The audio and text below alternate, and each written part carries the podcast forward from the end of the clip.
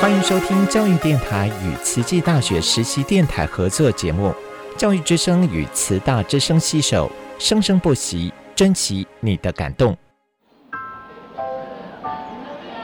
读大学到底有什么了不起的？就多一张文凭啊！多一张文凭，出去也不一定有工作啊。哪有？我觉得很好玩的，还可以交许多朋友，还可以学到。一八三七年，热力学大师焦耳问他的老师道尔顿：“受教育的目的是什么呢？”道尔顿说：“教育的目的在鼓励学生从事基本的问题探索。大学有许多课程，目的不是让你得到高分，而是让你了解自己。”欢迎收听由慈济大学教育团队制作主持的《大学了不起》。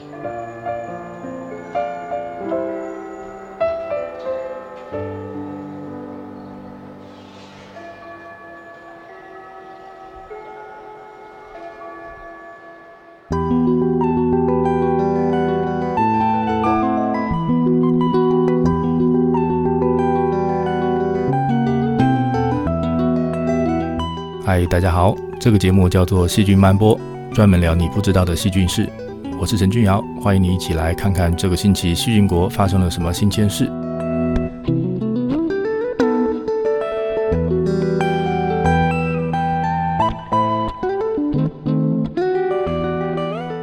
个性是人类的重要特质，每个人都有与众不同的个性。但是，有个性这件事真的有这么特殊吗？人类是因为有了高度智力才开始有个性的吗？那为什么我们要在细菌漫播里面谈个性呢？难道说个性跟细菌有关系吗？今天我们就来聊聊个性。肠道菌真的有机会影响大脑跟人的个性吗？人的个性跟细菌有没有关系呢？还有细菌自己有没有个性呢？希望你会喜欢今天的节目。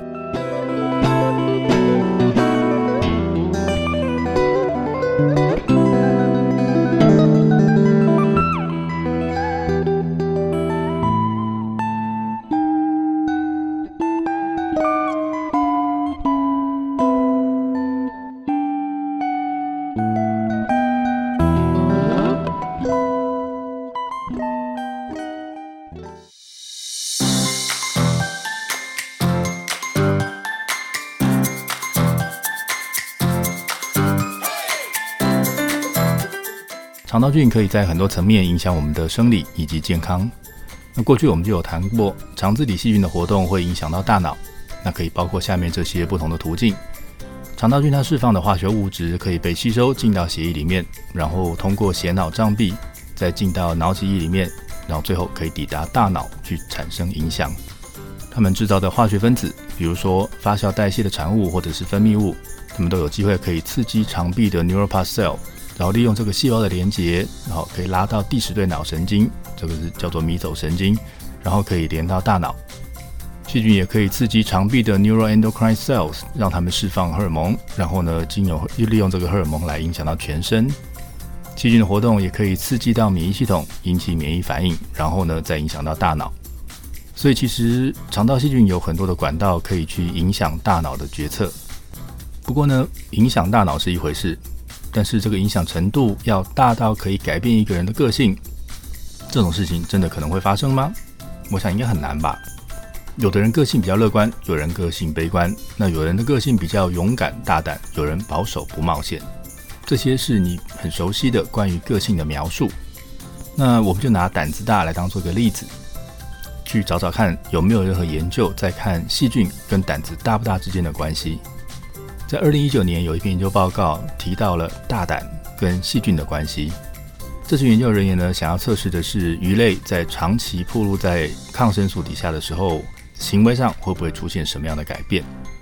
那实验室常用的实验鱼类是斑马鱼，所以这这群科学家用的就是斑马鱼来当做材料。他们在养斑马鱼的水里面加了抗生素四环霉素，哦，他们用的这个四环霉素是 oxytetracycline。那这个是在水产养殖的时候会使用的抗生素。那抗生素会杀菌，所以呢，你在水里面加了抗生素之后，就会有机会影响到这个鱼类肠道里面的菌相。那他们想要看的就是这样做对鱼的行为会不会造成影响。这鱼呢，在养了两个月之后，就被牺牲，然后呢去检验他们的肠道菌相，结果肠道菌相的组成跟预期的一样被改变了。那他们想要看的是这个加抗生素这件事情对行为的影响。那他们做行为测试的结果发现，在行为上鱼的胆子变大了。那我说的不是胆囊出现病变肿大，而是当你把这些鱼放在他们不熟悉的新环境的时候，这些鱼好到处探索的那个行为会增加，所以显示它的胆子变大了。那这个证据呢，就显示鱼的肠道菌跟胆子大不大可能会有关系。第二个例子呢是长爪沙鼠，这群科学家用的动物是在实验室繁殖了很多年的长爪沙鼠。他们先对这些沙鼠做了行为测试，帮他们的勇敢程度来评分。然后呢，根据这个评分的结果，把最勇敢的一群沙鼠跟最害羞的一群沙鼠拿来做实验。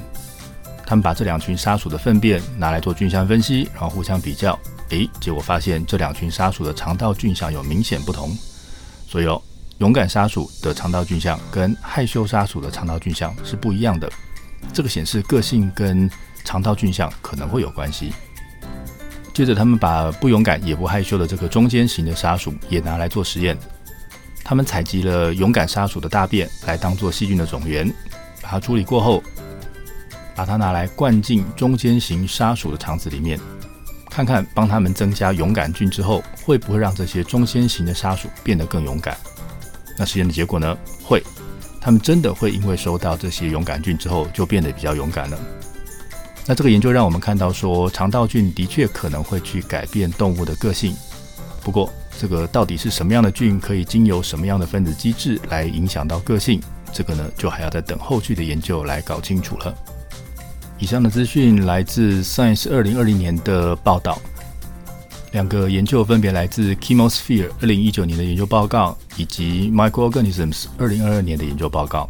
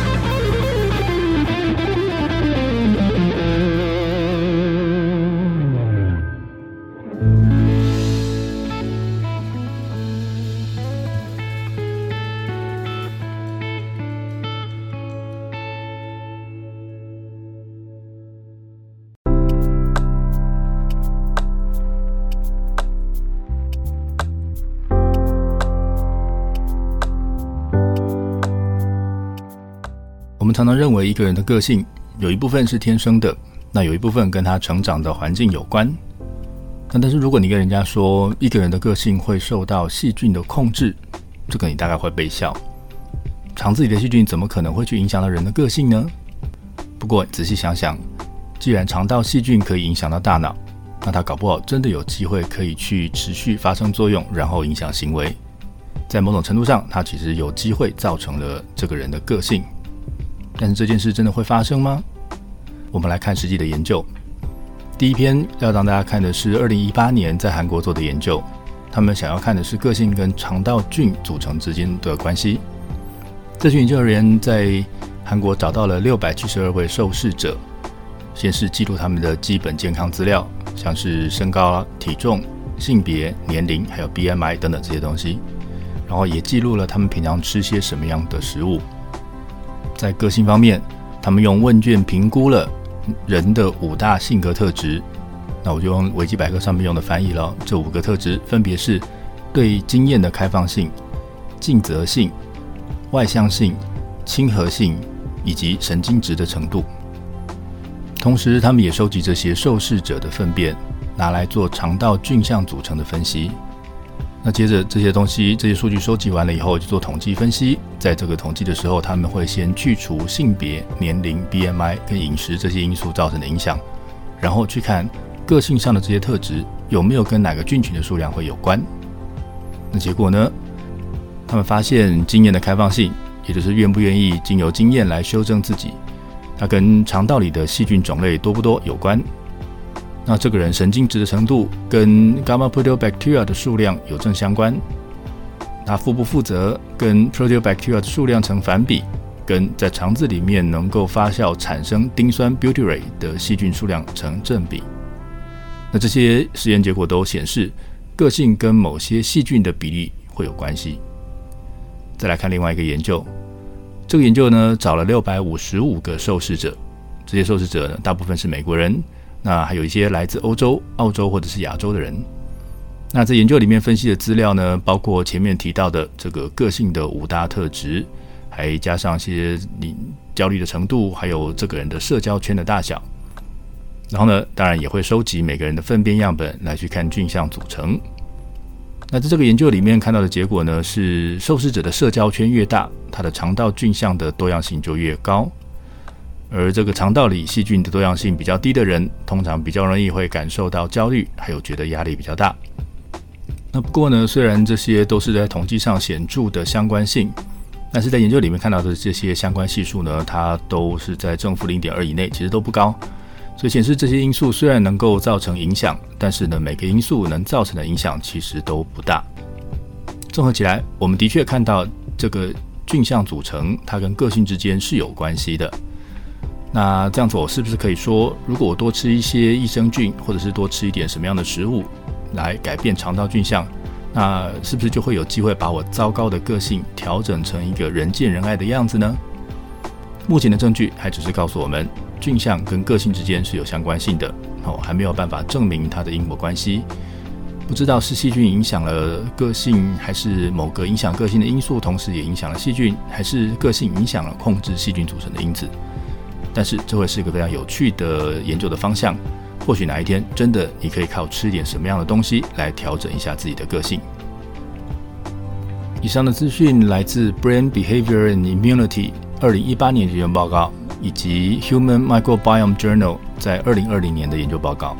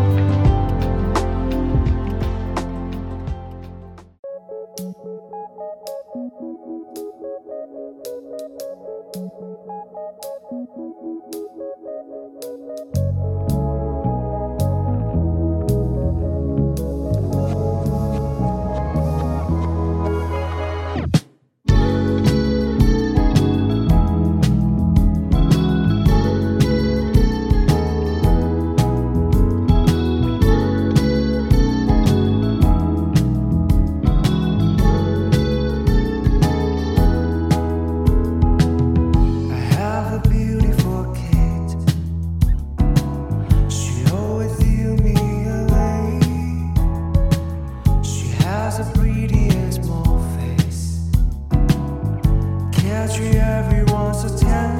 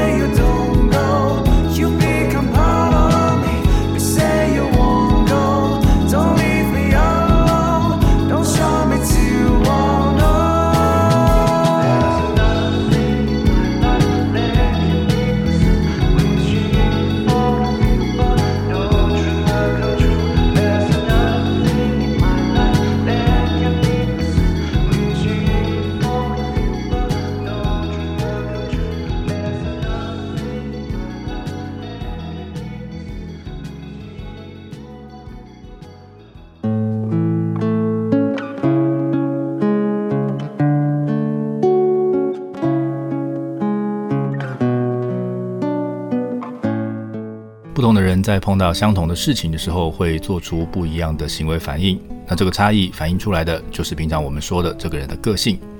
个性被认为是会受到个人基因背景的影响，会受到这个人的成长经验的影响，以及受到环境的影响。它其实是个蛮复杂的机制造成的结果。那如果你站在这个演化的角度上来看，族群里面每一个个体它有自己的个性，其实呢会增加反应的多样性。或许是比较有利于这个族群在这个持续变动的环境里面存活下来的一个机制。所以对不同的生物来说，有这样的特性呢，都可能会带来比较大的利益。像细菌这么简单的生物，在面对环境的变动的时候，还真的会一不小心就死掉了。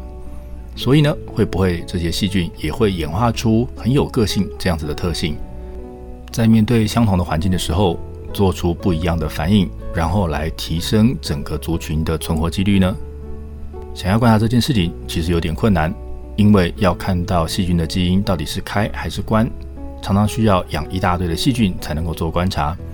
通常我们会养一堆细菌，然后萃取它的基因表现会产生的 messenger RNA，或者是萃取蛋白质。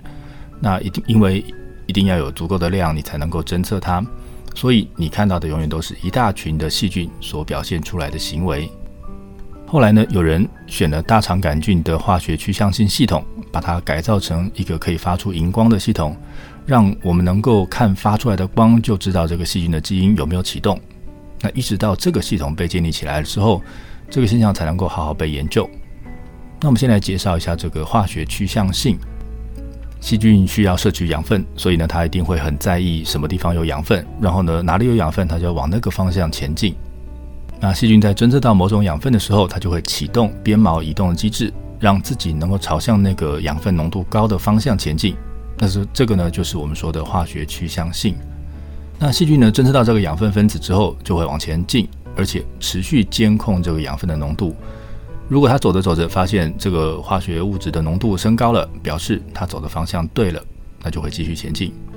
如果走着走着它发现这个浓度哟降低了，那就表示它方向走错了。所以这个时候呢，它就会反转它的鞭毛，然后细菌就会变成在原地打转，转了几圈之后再改一个方向再往前走。那如果让这样这个机制能够作用的话呢，这个细菌必须要在它的细胞膜上放一个可以侦测养分分子的蛋白质。当这个蛋白接受到养分之后，就传一个讯号到细胞里面，让细胞里面去决定要不要继续往前走。那这群科学家呢，就利用这个一个技术叫做 FRET，然后利用这个技术呢来去侦测细菌在传讯号的时候的反应。那这个系统呢，能够在两个要彼此作用的蛋白质接近或者是分开的时候，发出不一样颜色的荧光。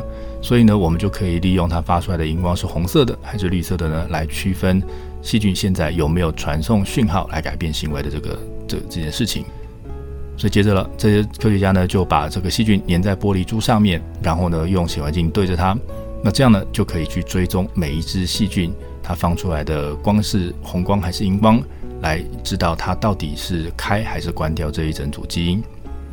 接下来，他们就在显微镜底下去观察这群细菌，然后观察他们在有没有养分的时候，这个每一只细菌的反应。那细菌在有养分的时候呢，应该要送出讯号。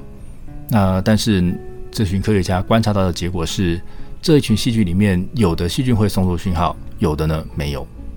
所以不是每一只细菌都会在相同的环境下出现相同的反应。看起来有些细菌好像蛮有个性的，它就是要做跟别人不一样的事情。那不过呢，个性是这样子的哈。当我们在讲一个人的个性乐观的时候，我们的意思是说，这个人总是往好的方向看，而不是他早上觉得这件事好，下午觉得不好。所以我们在讲个性的时候，还要看这个同一个个体上面的一致性。所以当这群科学家持续追踪每一只细菌的反应的时候，发现这些细菌的反应会随着时间而改变。这只原本是会送出讯号的，那等了一段时间之后再测，哟，它又不送出讯号来了。就这个现象比较像是人的情绪，有的时候心情好，有的时候心情不好，所以呢行为会不一样。那我们只能当做它是善变吧。所以这个细菌族群里面，我们看到了它会自动维持着一个让反应上出现变异的状况，所以不是每一只细菌都会做相同的反应。那同一只细菌呢，也不会一直都做一样的反应。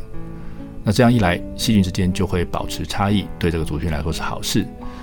那不过呢，这样子代表的是这个细菌的特性会变来变去，好像又不能把它说成是像人一样有个性，只能说它是行为上有变异了。以上的资讯来自二零一七年在 eLife 上面出现的研究报告。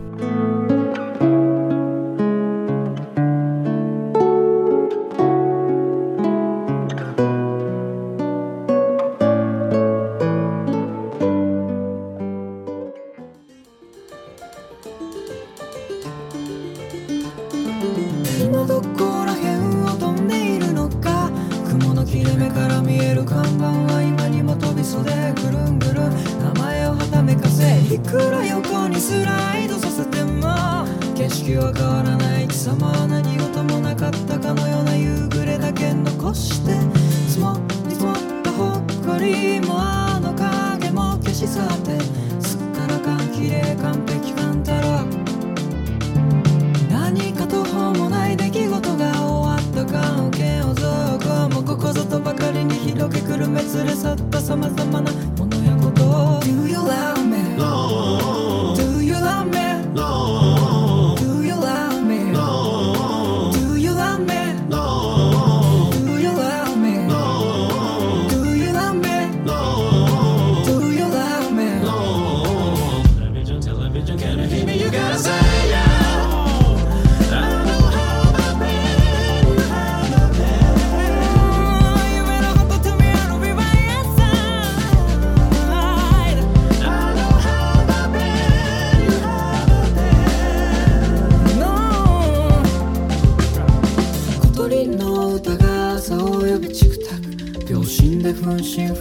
セッ分多分僕らの体に損水が揺れた。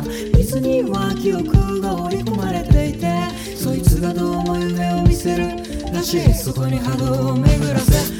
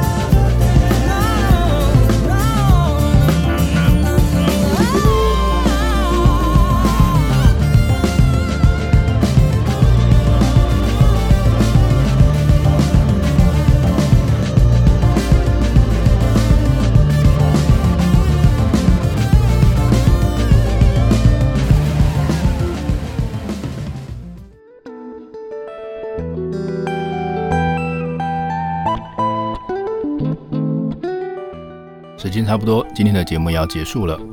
我们今天聊了改变肠道菌，真的有机会可以改变个性。人类肠道菌的组成跟个性间的关联已经被证实，但是呢，详细的机制还不知道。细菌自己有个体行为上的差异，但是呢，大概还不能被称为个性。谢谢您的收听，欢迎追踪我们在 Facebook 以及 Instagram 上面的细菌漫播粉丝专业，也欢迎你告诉我你想知道什么样的细菌事。我是陈俊尧，我们下次再会。